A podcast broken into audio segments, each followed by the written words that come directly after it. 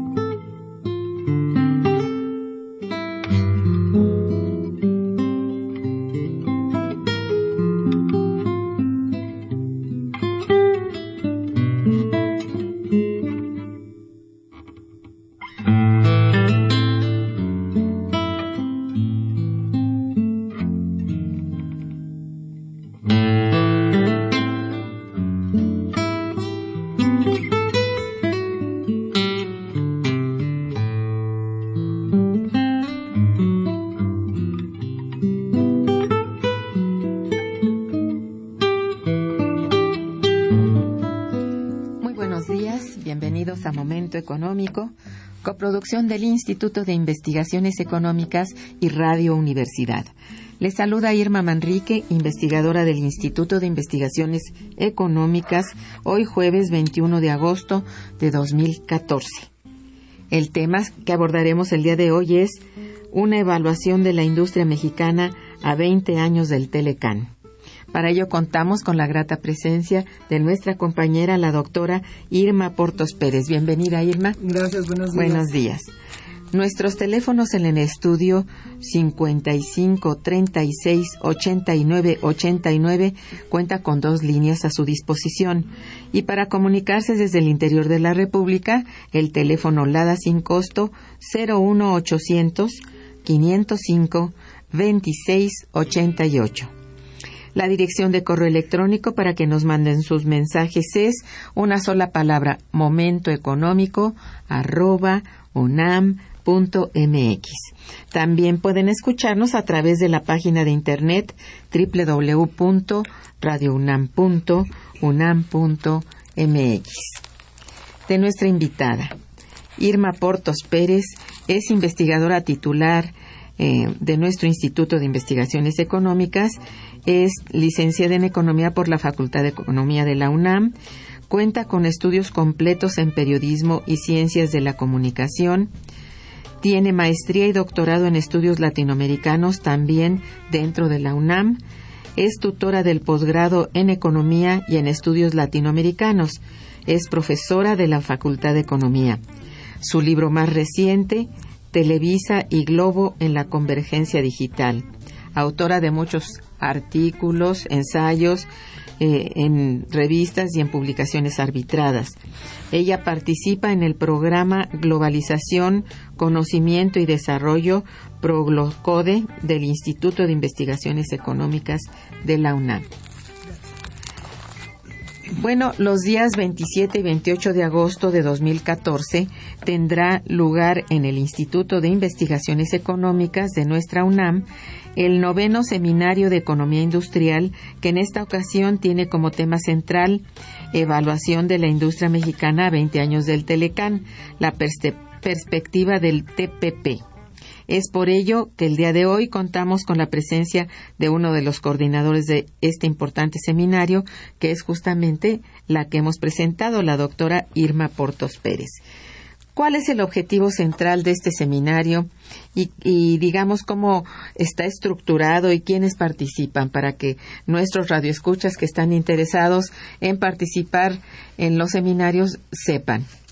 Bueno, eh, como el título lo dice, El objetivo más importante es, a 20 años de la firma del Tratado de Libre Comercio con la América del Norte, eh, es necesaria una evaluación de cuáles han sido las ventajas y en su caso desventajas, que sería, eh, digamos, en donde se, el conjunto de expositores del, en el seminario tratarán de aportar algo más.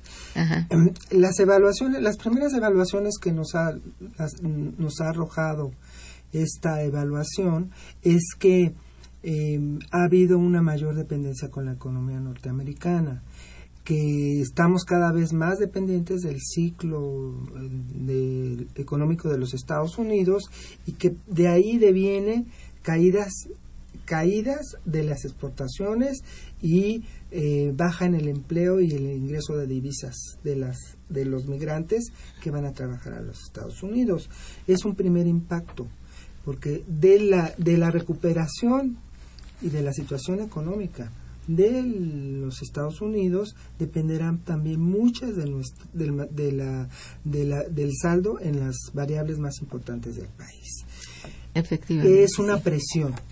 Entonces, lo que de los primeros eh, resultados que ya se hicieron eh, primero en un, a los 10 años y ahora a los 20 años es que el, el signo más eh, negativo es el de la de, la desindustrialización y el rompimiento de varias cadenas de industriales dentro de la economía mexicana. Varios sectores, varias, la producción de varios bienes industriales prácticamente desapareció ante una ante condiciones cada vez más eh, difíciles y ante una un abandono de una política industrial que eh, pudiera impulsar el encadenamiento de estas de, estas actividades. Por lo tanto, destaca pues la mayor presencia de las actividades de ensamble. Eh, sabemos que la relocalización industrial de los Estados Unidos tuvo una fuerte acogida en el mercado mexicano por las condiciones que presentó y ha presentado la firma del tratado. Eh, no es gratuito que una de las principales industrias, la, digamos la industria exitosa, por así llamarlo, entre comillas, por el, monto de las exportaciones, es la industria automotriz. La industria automotriz en México es la más importante en este momento. Es verdad. Da, da empleo a más de un millón de personas y em, es, la, es una de las principales industrias de ensamble que exporta hacia tanto a los Estados Unidos como a otros países de América. Entonces, la, la modalidad de organización de las empresas que operan en México es de ensamble. Por lo tanto, balanza comercial deficitaria. Ese es un primer eh, resultado. es un primer resultado. ¿Por qué? Porque se exporta menos de lo que se importa. Si, si, hubo rompimiento de cadenas productivas, se dejaron de producir pues aquellos, eh, aquellos bienes que sirven de insumo para la producción de un bien final. Eso nos arroja un saldo deficitario y que por el cual tendrían que incidir. Desapareció la industria de autopartes prácticamente. Qué lástima, eso era un, Era un fuerte para Así México. Es. Entonces, el, el panorama post apertura eh, hizo quebrar a muchas empresas. ¿Por qué? Porque ahora se importan no solamente de Estados Unidos, sino se importan de Corea, se importan de China. en buena medida muchos de estos eh, bienes son importados desde China. Entonces, hay, hay ese impacto económico a nivel de la balanza comercial es muy fuerte. Por eso se habla, muchos estudiosos están hablando de una desindustrialización en varias cadenas productivas. Digamos, este caso de la industria automotriz es el más emblemático por el peso que tiene en la economía mexicana, tanto en, PIB como en número de empleos, porque da mucho. Otro sector, pues sabemos que es el de la industria textil y de la confección, en donde prácticamente también hay una desindustrialización si ustedes revisan las estadísticas industriales, veremos que hay, hay actividades que ya no reportan. Ya no se producen telas en México. O sea, lo mismo. El insumo se ha ido perdiendo porque se ha dedicado solo a, la maquila. A la maquila. Entonces, si tú quieres exportar un bien final, tienes que importar el insumo que ya no produces en México. Sí, pues sí. Ese es un primer saldo, otro saldo negativo. Por supuesto. es aumento de costo también. Totalmente. Ahora, ha habido un, un discurso mm, desde hace unos años en la necesidad de innovación tecnológica, impulsar, impulsar la, el diseño, impulsar actividades de mayor valor agregado. Y eso eh, también lo evaluaremos en el seminario y se le ha dado el nombre de industrias creativas, industrias culturales, ahora industrias creativas, que quieren a través de las nuevas tecnologías, de la información y la comunicación, que los jóvenes eh, diseñen y trabajen por su cuenta. Las industrias creativas no es más que no es nada más que eso. Ya hemos eh, participado en varias em, en varios eh, grupos de investigación en donde hacemos una crítica a lo que antes era el, el, concepto de industria cultural como tal y ahora lo que es la industria creativa. Porque ya la, la, la gran diferencia es que el trabajo de, de artistas y de creadores pasa a través de las tecnologías. Y esa tecnología, un joven, y eso lo están dando como un, una, una, un paliativo al desempleo de los jóvenes. Ya un joven con una sola computadora puede hacer crear sus diseños y enviarlos a través de la computadora. Entonces, ¿qué pasa ahí? Hay eh, el peligro del derecho de autor, el, la pérdida de lo que es la, la obra del, desde el creador y pasa por muchos canales que ya sabemos pueden ser objeto de piratería y de robo de, talento, de robo de conocimiento. Es, conocimiento que no se ve. Entonces, el, ese paliativo nosotros eh, creemos que no es el, lo mejor. Por supuesto que no. No es lo mejor es eh, un mejoral o tratar de engañar de que a través de estas industrias creativas se va a hacer, eh, se va a impulsar algo que no se ha hecho en otros ámbitos, que es crear un mercado interno. La política industrial sobre todo tiene que abocarse a crear a la creación de un mercado interno. Y regresando a la mm, industria automotriz, vemos que mientras son, eh, las exportaciones ganan terreno, las ventas internas de vehículos han caído. Claro. El mercado interno cada vez está muy contraído y sabemos, porque también se está hablando mucho al respecto en estos días, de que el impacto de la baja salarial y de la no recuperación de los ingresos de la mayoría de los mexicanos, pues da contracción de mercado porque ese es un primer resultado ya palpable. Por eso se está discutiendo. Ahora, el, concretamente, y los escuchas podrán confirmarlo, hay una hay una resistencia a esto del no circula de los sábados. ¿Por qué? Porque se pretende estimular a las grandes eh, eso fue muy claro. Vendedoras de automóviles. sí, es cierto. Entonces, incluso el gobierno de la ciudad y el gobierno, sobre todo de la ciudad, está otorgando préstamos para créditos para compra de vehículos a sus empleados. Es todo un plan, ¿verdad? Es todo un plan que está que va a repercutir en la en la cartera vencida o no vencida, porque eh, con una facilidad están otorgando créditos a través de tarjetas, a través de... Ay, ay, ay. Y es, hay una burbuja en donde si no hay una eh, un pago, hay una tendencia al no pago o a, a la morosidad. Sí, claro, los, los empleos que se dan actualmente casi todos son, este, bueno, de tiempo parcial, son de contratos por tiempo muy definido y muy corto. Bueno, la gente no tiene la seguridad de tener siempre el mismo ingreso, por lo menos, ¿no? Sino que no sabe si lo tendrá. Esto da lugar precisamente a que cuando no lo tiene, pues no paga. Así es.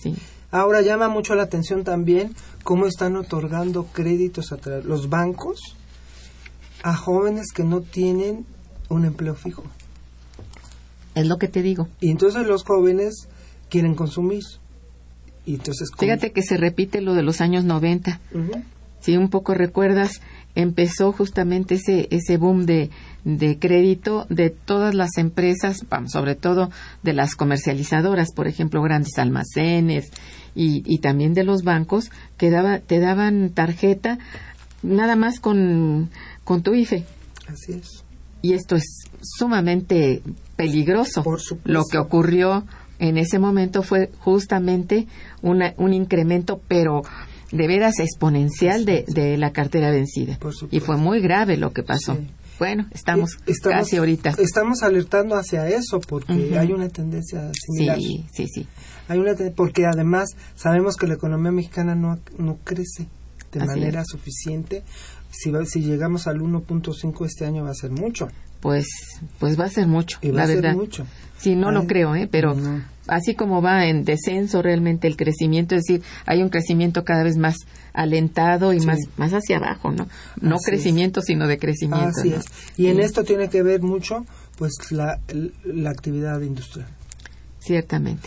Ahora, hay Sí, sí. Hay, hay esta eh, idea también manejada desde el gobierno de que el, tel, el Telecan tiene que profundizarse y que el Telecan ya no es suficiente, se agotó, digamos, esa asociación con tres países, con dos países, Estados Unidos y Canadá, México, Estados Unidos y Canadá, y que hay la necesidad de ampliarlo con otro grupo de países, con 12 países que son los que están dentro del acuerdo transpacífico llamado comúnmente TPP, sí.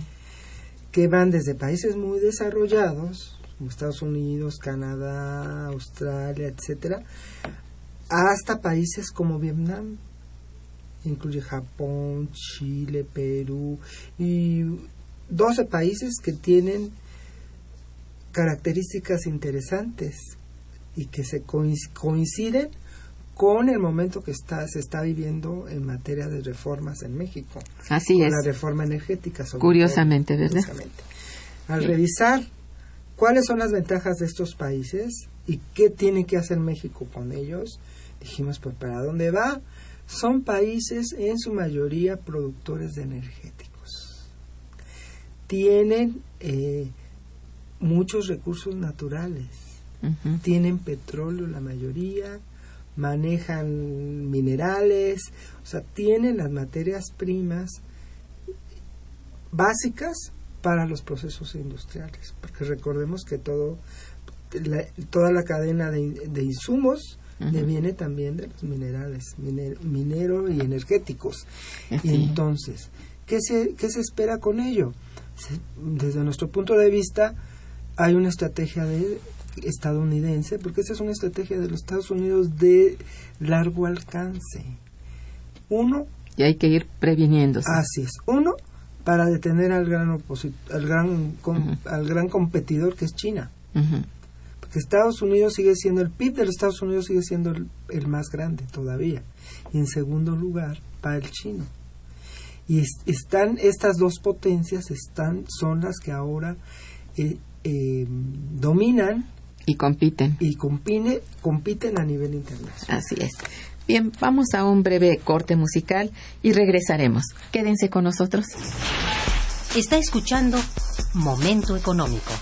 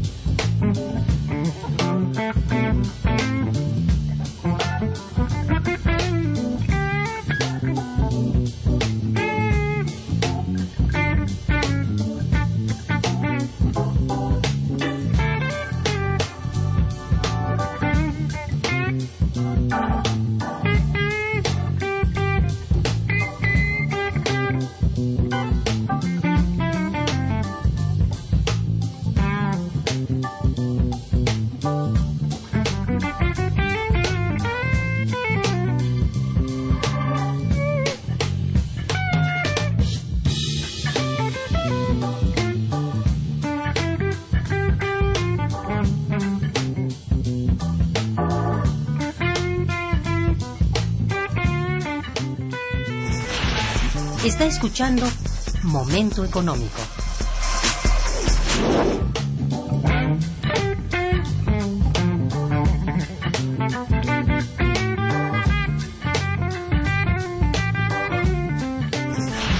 El teléfono en cabina 55 36 89 89.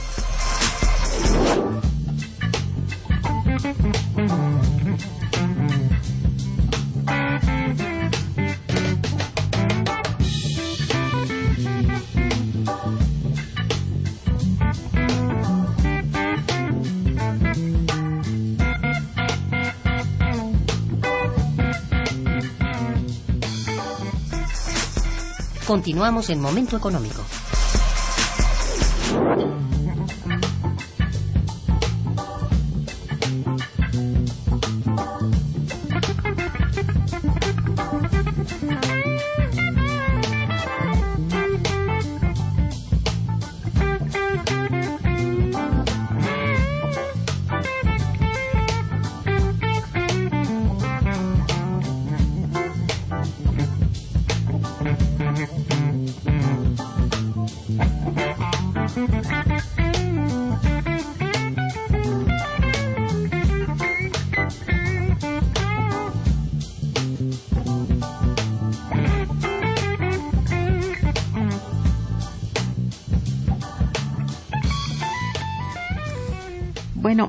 Eh, decir que son 20 años del Tratado de Libre Comercio con América del Norte se dice fácil y, y, bueno, han transcurrido pues dos decenios. Y esto, ¿cómo agruparías? Ya has hablado de algunas cosas delimitantes y etcétera, pero ¿cómo, cómo dirías tú que se ha enfrentado la industria mexicana en estos dos decenios a ese Telecan? ¿Ha sido de acuerdo a la negociación? Inicial, esta se ha movido mm, de una manera un poco anárquica, no tanto apegada a las negociaciones, o no se hicieron las suficientes que hablabas que se han roto efectivamente. ¿O qué, qué ha pasado? ¿Qué es a lo que se enfrenta a 20 años la industria? ¿Qué es lo más eh, sensible, digamos, respecto a ello? Aparte de la dependencia, que bueno, sí. ya estaba, ¿no? Sí. La falta de una política industrial. Exactamente. La falta de un liderazgo con visión de país. Uh -huh. Porque si tú dejas al libre mercado tu economía sin tener ningún, porque tienes miedo de que te acusen de proteccionista, pues estás dejando la puerta abierta a que entre todo tipo de mercaderías útiles y no útiles. Sabemos toda la invasión de productos chinos. Exacto. La, la, la, las importaciones de China han dañado mucho a los industriales. Bueno. No hay planta ni actividad económica que deje de importar bienes de China. ¿Por Exacto. qué? Porque vienen, como sabemos, a un costo salarial muy bajo. Sí. Y Esto ese, ha sido como poco inteligente, muy ¿no? Poco inteligente. Es decir, la política de integración hacia otros países, en realidad el espíritu de la integración tiene como finalidad la protección entre los países que se unen. Bueno, si te unes con países muy fuertes, la protección, de hecho, no existe. Estás realmente este, a merced de ellos. Bueno, esto permaneció. Pero además, el no haber planteado algún avance en este, en este, en términos de integración, de también no dejarse invadir por otros y simplemente dejar que la apertura opere a como dé lugar, bueno, no encuentro yo cuál fue la ventaja de haber hecho un tratado de libre comercio con América del Norte si vamos a dejar que la apertura que se, se digamos se, se, hizo desde los años 80 no tuviera ninguna modulación. ¿A qué, ¿A qué se atribuye esto? ¿Por qué crees que sucede? Bueno, se manejó la idea de complementariedad. En la, en la integración se maneja la idea de complementariedad. O sea, ¿qué ventaja comparativa tiene cada país? Pues, bueno. ¿Quiénes son los detentadores del capital? Ajá. ¿Quiénes son los dueños de las marcas y de las firmas más importantes? ¿Quiénes tienen el capital para invertir en tecnología?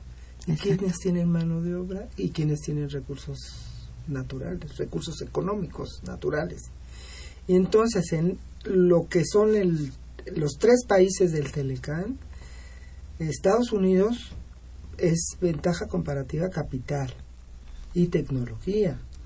Canadá son recursos naturales. Sabemos la, eh, la extensión territorial que tienen, la poca población que tienen, tienen una densidad demográfica muy baja, son alrededor de 36 millones de personas con una este, con una PEA bajísima. Ellos necesitan siempre trabajadores y México tiene, tiene y tenía el bono demográfico que como ustedes recuerdan cuando se firma el Telecam y, se entra también a la, a la OCDE, Organización, este, eh, Organización de Cooperación del Desarrollo Económico, se de tajo se desaparece un millón de la población mexicana. Algunos, algunas eh, publicaciones lo reportaron, que de un año a otro se, se bajó un millón de personas. ¿Y qué se hizo? Se hizo una trampa para comparar para que el PIB per cápita creciera y entonces estuviéramos como candidatos a ser miembros de ese. Qué barbaridad, qué manipulación. Así, se manejan las estadísticas para eso. Y entonces, pues con la idea justamente de meternos al club de los ricos cuando no somos ricos. Pero claro que no. Es un país, todavía es un país de subdesarrollado.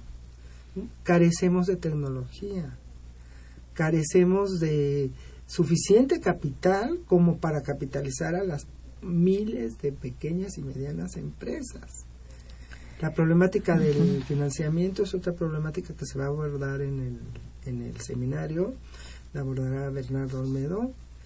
Él trabajar, trabaja sobre eh, pequeñas y medianas empresas y todas las viacruces que tienen que atravesar aún las empresas para el financiamiento. En este programa Ana, se han, tú has eh, abordado de manera muy interesante la, la carencia de la banca de desarrollo y la falta que hace. Justamente, eh, aún en el patrón de empresas, todavía más del 90% son pequeñas y medianas empresas. Así es. Y más pequeñas que medianas. Las micros, las micros prevalecen. Sí. En el seminario tendremos también la representación de empresarios de Alampime, que es de la Asociación Latinoamericana de Pequeñas y Medianas Empresas. Ellos tienen su punto de vista también muy interesante y harán su evaluación a 20 años. Claro. ellos son microempresarios que a, a duras penas sobreviven en un mercado en donde ellos mismos tienen que comprar sus insumos de China porque no los encuentran en México.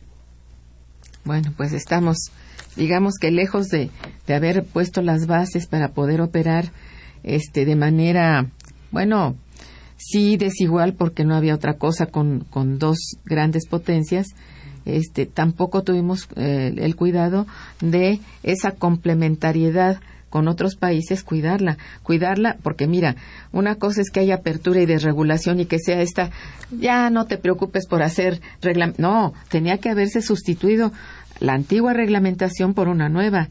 Hay un descontrol total. Ese descontrol dio lugar precisamente a esa penetración tan masiva de todo tipo de, productos. Desde los años 80, antes del Telecan, ya había habido una invasión de, de productos de todas partes del mundo, particularmente China. Bueno, pues esto ya no se pudo parar y, y todavía bueno, yo digo, se cometió el error de hacer un tratado con América del Norte de una manera tan absurda, tan desigual, tan poco armoniosa, tan poco cuidada. Vamos, no es que lo veamos ahora sí, desde el principio todos los que estábamos observando el hecho fuimos muy críticos con ese tipo de tratado y hoy como nunca entendemos que este puede ser reestructurado si es que se quiere seguir adelante, pero reestructurarse para bien de México. No se está viendo esto. Me da, no sé, bastante desesperación de pensar que pudiendo hacerlo no lo hagamos y tiene que ser a partir del Estado. También al Estado lo pusimos a un lado. Bueno, ¿qué se espera? ¿Que, que el mercado resuelva de manera natural las carencias de unas regiones con otras? No, está muy claro que no. Está muy claro para el mundo en su conjunto. No solamente para integraciones y tratados de libre comercio como los de México, como los que ha hecho México, sino hasta con la Unión Europea. Así es. Es muy claro que esto, hay cosas que no se pueden pasar por alto y sí se han cometido errores graves de, de, dependencia, sobre todo de política monetaria, fiscal, en general financiera, mundialmente hablando. Y esto ha sido matador. Como tú hablabas hace un momento de la falta de financiamiento, pues bueno, ahora se le da vueltas y vueltas y vueltas y se encuentra con que México se ha atado las manos también para seguir adelante con esto porque no hay un financiamiento natural para las pequeñas y medianas empresas, y natural es a partir del Estado. El Estado empezó a deshacerse también de la banca de desarrollo. Espérate, ¿eh?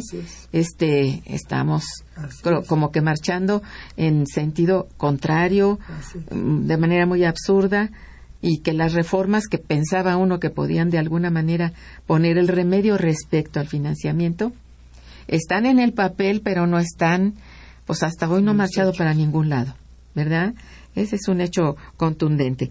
Estamos señores eh, y señoras en momento económico eh, la economía y usted hablando aquí conversando con la doctora Irma Porto sobre una evaluación de la industria mexicana a 20 años del Telecán Hacemos una pausa y regresaremos.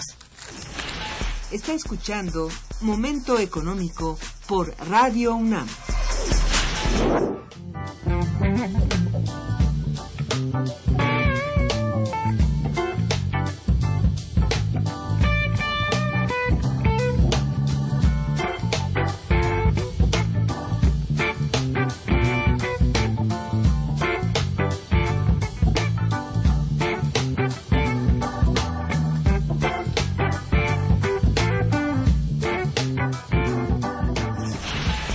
Teléfono en cabina es el 55 36 89 89.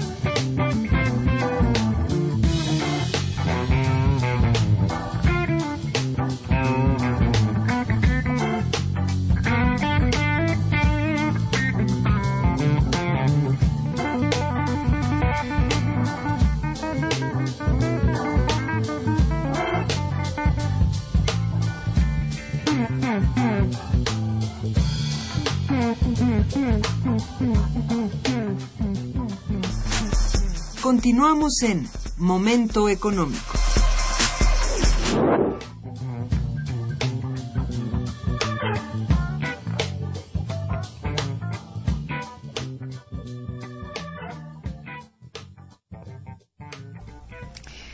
Bien, eh, bueno, con todo esto, eh, yo te pregunto tu opinión. ¿Existen ciertas ventajas de carácter competitivo aplicables para empresas mexicanas con este tratado que cumple 20 años? Bueno, se jugó con la, la idea de las ventajas salariales, del costo salarial. Y desde mi punto de vista eso no es, no es una ventaja, es una desventaja porque te genera más pobreza, te genera más violencia y más inseguridad. Exactamente. Si tú tienes a tu población eh, con bajos ingresos, con precarias condiciones de vida, pues va a haber la presión, uno, a la migración y todos los problemas que esto acarrea.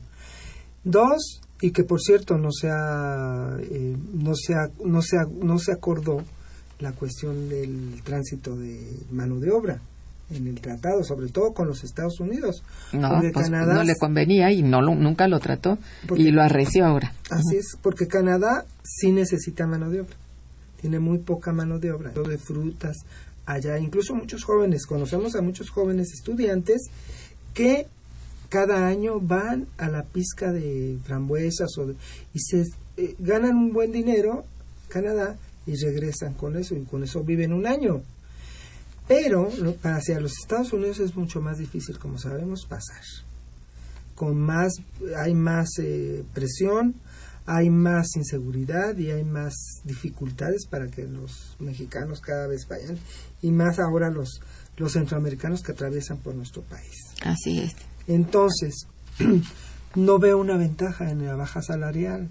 Al contrario, si tú apuestas que esa es tu ventaja, tú apuestas a, a una economía pobre, porque la pobreza genera falta de, de educación.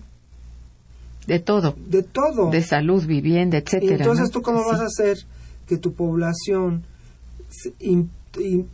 impulse un, lo que tanto han mencionado, que sean innovadores, que, que, hay que... Emprendedores. emprendedores. Ya se creó una Secretaría de, Emprendedores que no, se, no le he seguido la pista, pero sería interesante ver qué está proponiendo que está proponiendo y están trabajando con esta idea de que había comentado al inicio de, los, de las industrias creativas. Entonces, quieren que los jóvenes, sobre todo muchos egresados de las universidades, desarrollen diseño. Y ese diseño, ¿a dónde va a dar? Si tú eres, ¿qué alcance puede tener? ¿En dónde vas a quedar? En una red de... Porque ahí las principales innovadoras son las empresas transnacionales. Así es. Y está registrado.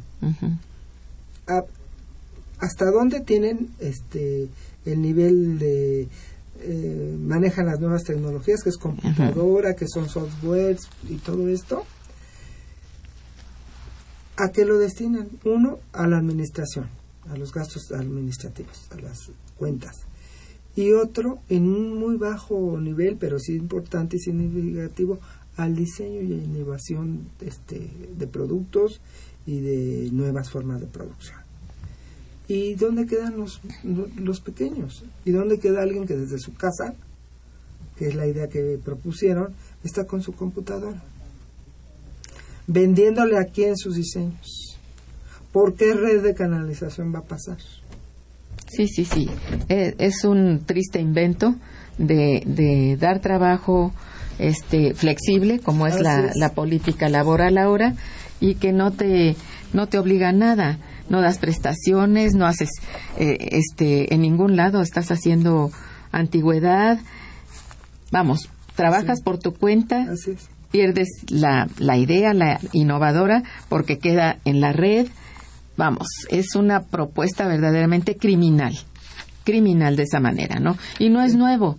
Esto ya existe en todas partes del mundo y ha dado muy precarios resultados a la población que se ha insertado de esa manera al, al mercado de trabajo. Pues bueno, mira, eh, digo, creo que eso de que eh, es una ventaja comparativa y competitiva el, el, el, el trabajo, es decir, el, los, las horas de trabajo de los obreros, oye, no ¿sabes? Ya está bastante castigado el trabajador en México como para que se le mm, obligue a mantenerse a esos niveles para tener competitividad. Es, es brutal, es espantoso, ¿no?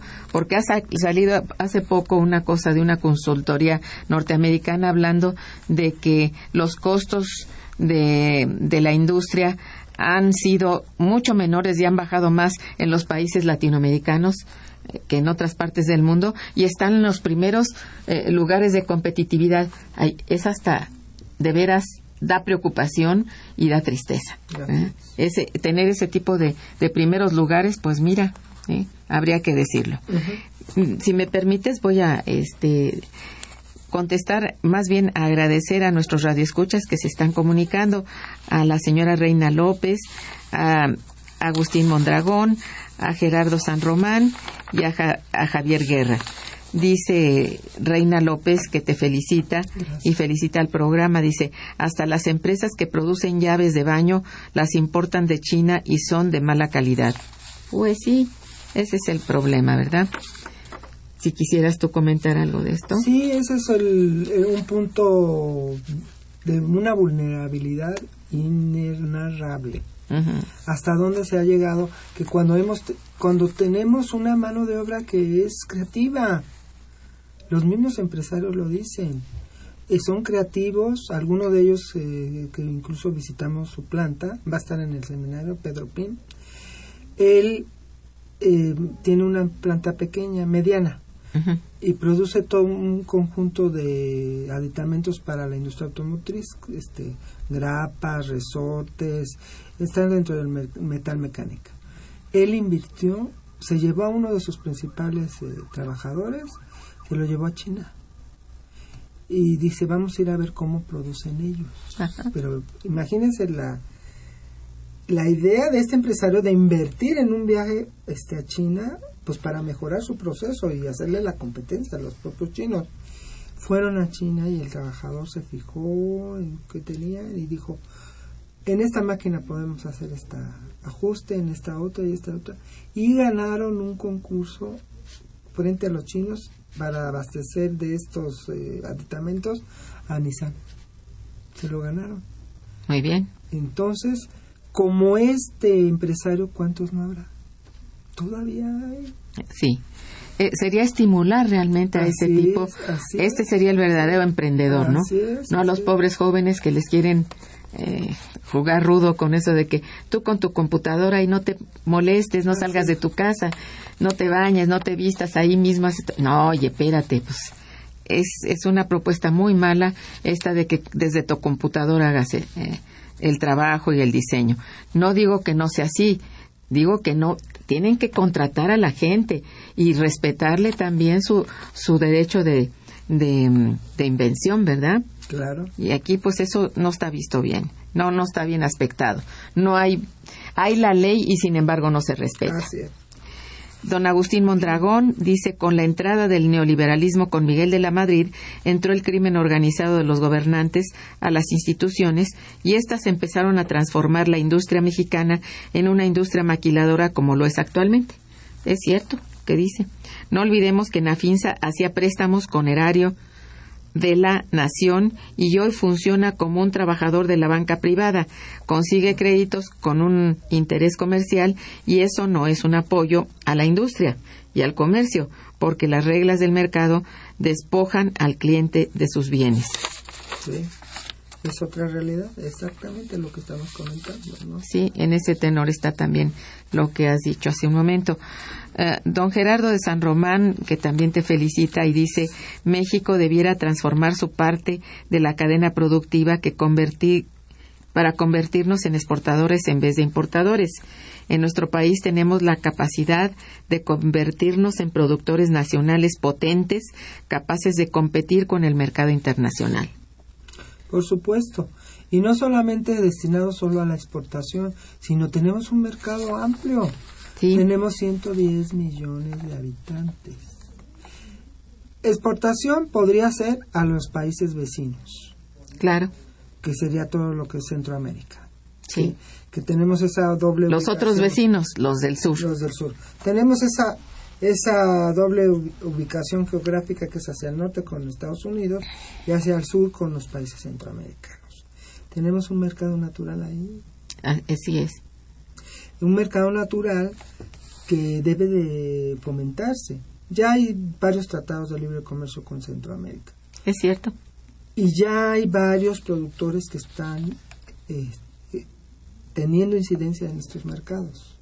Incluso algunos textileros se fueron a Centroamérica. Llevaron allá para la producción de telas, aprovechando algunas ventajas este, eh, que había ahí. Varios mexicanos están ahí y ahora con, eh, con Cuba, por ejemplo, está más al Caribe, desde luego, pero con Cuba en, siempre ha habido el interés de un grupo de empresarios mexicanos de abastecer de varios bienes hacia Cuba. Exacto. Ya por fortuna ahora eh, recientemente se condonó o se, se renegoció la deuda que tenía Cuba con México que era una de las limitantes para restablecer relaciones comerciales con ellos. Y eso matizó el, el, la relación. Y entonces yo tengo entendido que sí hay, hay varios mexicanos que están exportando bienes hacia Cuba. Entonces hay mercados de nuestra propia América Latina que pueden ser eh, destino de, bienes producidos en México. Ampliarse, ¿verdad? Hacia allá. Pues sí, la mirada no ha estado en principio dirigida hacia nuestros vecinos del sur y eso ha sido un grave error, en verdad. Y bueno, ojalá esto se, se pudiera de alguna manera agilizar y, y ampliar, como decíamos, ¿no? En fin, sí se puede, ¿verdad? Pero vamos, hasta hoy y las, los resultados son tan magros que hay que darse prisa para que esto, desde luego, no solamente ampliar el mercado interno, que no se hace nada por él, sino ampliar aún más el comercio hacia otros, hacia otros destinos. Javier Guerra también te felicita y al programa y dice, obedecemos sin problema lo que el gobierno de Estados Unidos dicta. ¿Qué política de presión ejerce sobre México que le permite que nuestros gobernantes estén a su servicio? Bueno, sí hay la idea de que ningún, ningún presidente, y sobre todo en años recientes, ha tomado la, ha ganado las elecciones sin el apoyo de los Estados Unidos. Así es. Está aprobado, tiene que pasar prueba por allá, porque además otro de los resultados es que las inversiones extranjeras, fundamentalmente en estos años, han sido de los Estados Unidos. Sí, así es. Aunque hay ahora mm, algunos flujos de, inversión, incluso de Brasil, cosa que se conoce poco. Y sí, se conoce poco, efectivamente. Yo escribí algo hace, hace unos meses sobre la presencia económica de Brasil en México. Y justamente están tanto en la están en Veracruz, varias, con grandes empresas que vienen, la Odebrecht, por ejemplo, y productoras de, de energía e, eólica.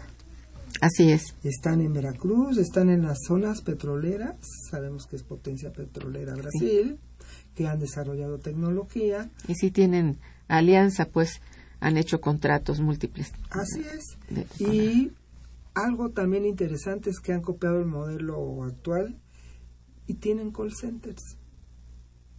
Ya ¿Explica? Hay empleo. Explica. ya, ya tienen muchos, muchos, eh, hay muchos empleos. Fíjense, para refinerías, para mm, atención de llamadas telefónicas, que es el call center, de ventas de viajes turísticos y sobre todo para personas que hablan portugués. ¿Por qué? Porque hay mucha gente, muchos brasileños viviendo en México ya incluso en estados como Puebla. Yo ya en, un, en uno de tus programas eh, platiqué la experiencia que tuve en Puebla hace tres años en la llamada Exintex, que era la exhibición más importante de textiles en México, que se dejó de hacer muchos años. Y la reactivaron, no sé, el año pasado, no ya no supe si se hizo, pero hace tres sí. Me invitaron a dar una conferencia sobre que les platicara qué habían hecho los brasileños en la industria textil este porque los empresarios textileros de México querían saberlo entonces fui y dije ah ya hay alianzas con los mexicanos qué bueno pues me encontré con la sorpresa de que si se trasladó una planta muy importante de Brasil, Santitza Textil, productora de algodón, a Puebla. Y ahí conocí a, una, a varias personas que incluso ya vivían ahí. Incluso en el lugar donde nos hospedaron había el canal de Brasil. La, qué curioso. ¿O Globo? Viven muchos ahí. Y así, si uno se va al interior de la República, va a ver hasta a dónde están. Y están en las zonas petroleras y en las zonas donde están las aquellas industrias que les interesan, que son los energéticos, que son ciertos bienes de consumo, porque hay una cercanía también cultural entre, aunque estamos muy lejos geográficamente y el idioma no es, no es el español allá, está la imagen de México. México como atracción turística para ellos es impresionante. sin venir, muchos quieren venir a Acapulco, a Cancún, porque los viajes de, de, Brasil a Cancún son más baratos que los nuestros, que de nosotros. Bueno, está bien, si se quiere incentivar, está bueno, sí. Eso es interesante, ¿no? Oh, sí. Bueno, vamos a una breve pausa. Regresamos. Está escuchando Momento Económico.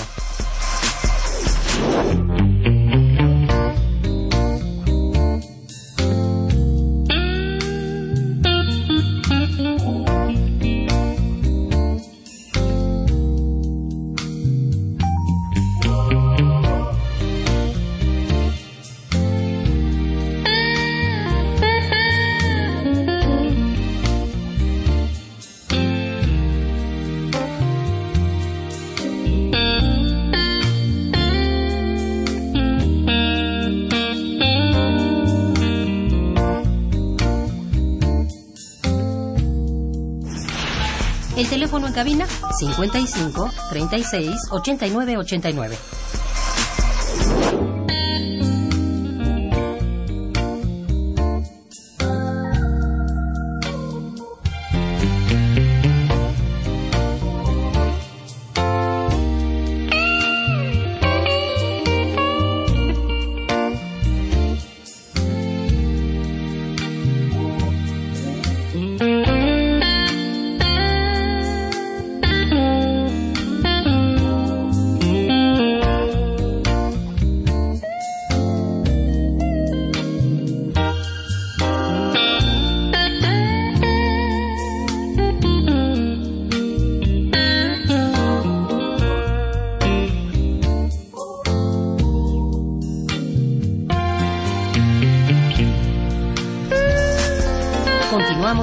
Económico.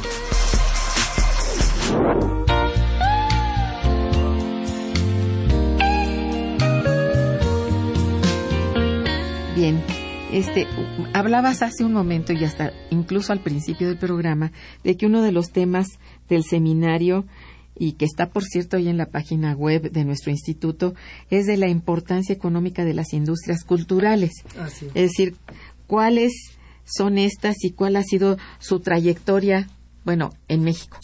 Bueno, em, cada vez está más eh, estudiado porque es una es un sector eh, que ahora ha cobrado más importancia porque incluso las está registrando el INEGI como eh, información en medios masivos que incluyen televisión, radio, prensa, este, son periódicos y revistas, eh, páginas web y lo que sería todas las nuevas tecnologías. Esta incluyendo la publicidad. Entonces, estas industrias tienen, se ha calculado que tienen cerca del 6.5% del PIB. Es muy fuerte. Y ya están incorporando, eh, y están caracterizadas porque fundamentalmente son creadores con una formación como escritores o como actores, están ahí eh, actividades artísticas propiamente dichas con las nuevas tecnologías. Entonces, también se, se sintetiza que son todos los creadores de, contenidos, que ahora, por cierto, la, la publicidad en radio, la han escuchado seguramente, está diciendo que somos los principales exportadores de bienes de contenido en español. Sí. Eso es verdad. Y entonces, ¿qué está implicando eso? Que efectivamente se está incorporando un conjunto de jóvenes, porque son nuevos jóvenes, formados en las escuelas artísticas. Es decir, el contenido es más cuidado, o sea, el contenido se considera que debe ser cultural, esencialmente cultural, no solamente de entretenimiento. No solamente. Y, el, y eh, estas son tienen una importancia económica y social, política y social, porque va hacia las emociones, va hacia la mente de las personas. ¿Qué hace la publicidad? La publicidad es un enlace entre el desear el bien que hay para comprarlo.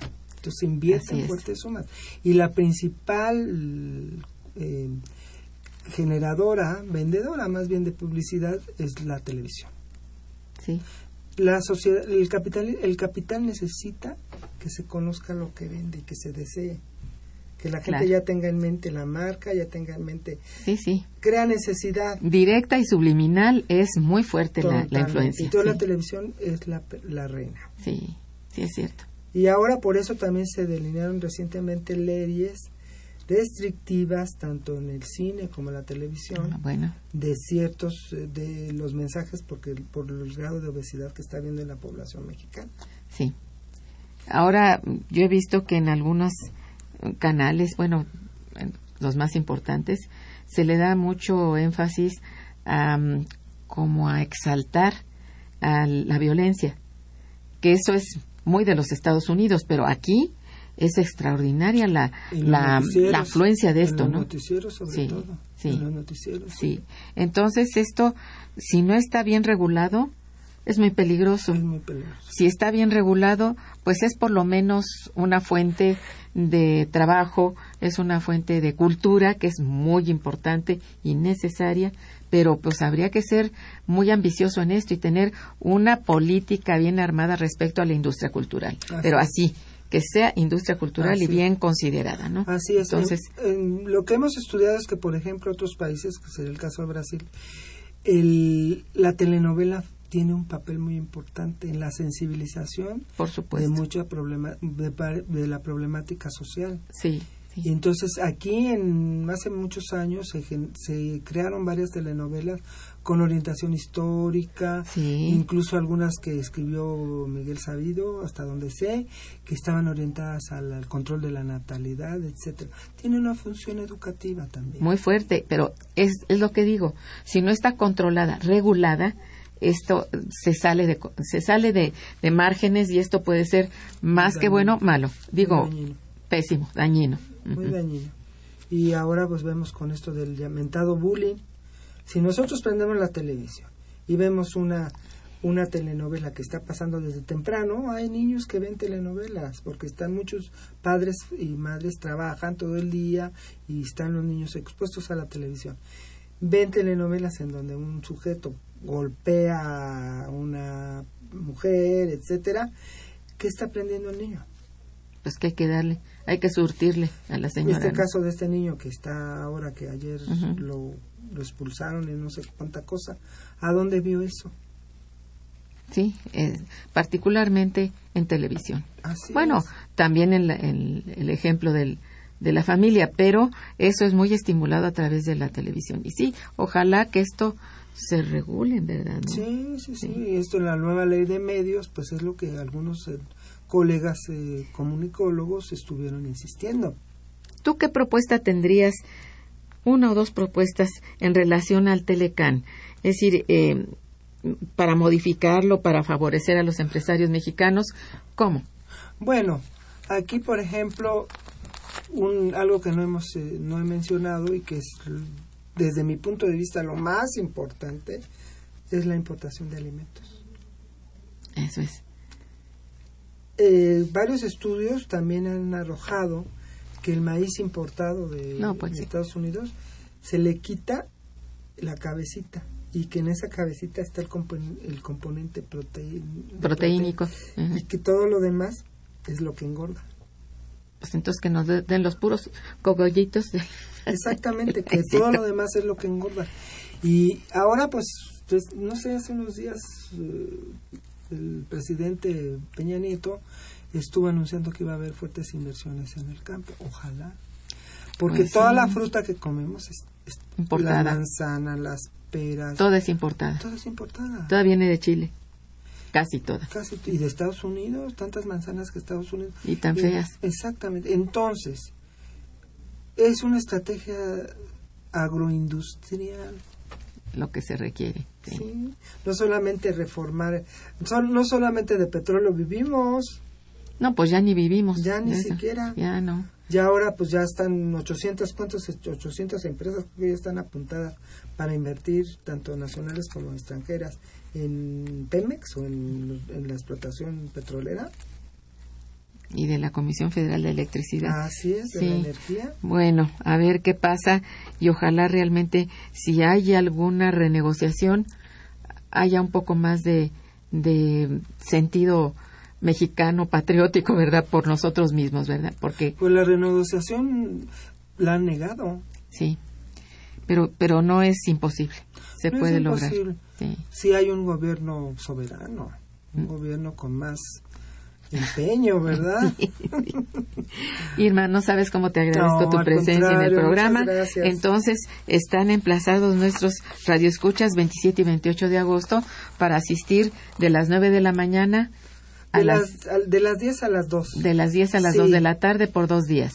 Ah, sí, están eh, cordialmente invitados y ojalá nos puedan acompañar y con mucho gusto compartir con nosotros. Es en, nuestra- en los, las aulas en- del Instituto de Investigaciones Instituto de Investigaciones Económicas en la ciudad universitaria. Muchas, Muchas- gracias, No, al Irma. contrario, muy buen día. Muchas gracias a nuestros radioescuchas, en los controles técnicos, Socorro Montes, en la producción, Santiago Hernández y Araceli Martínez, gracias, y en la coordinación y conducción de este programa, su servidora Irma Manrique, quien les desea, como siempre, muy buen día y mejor fin de semana.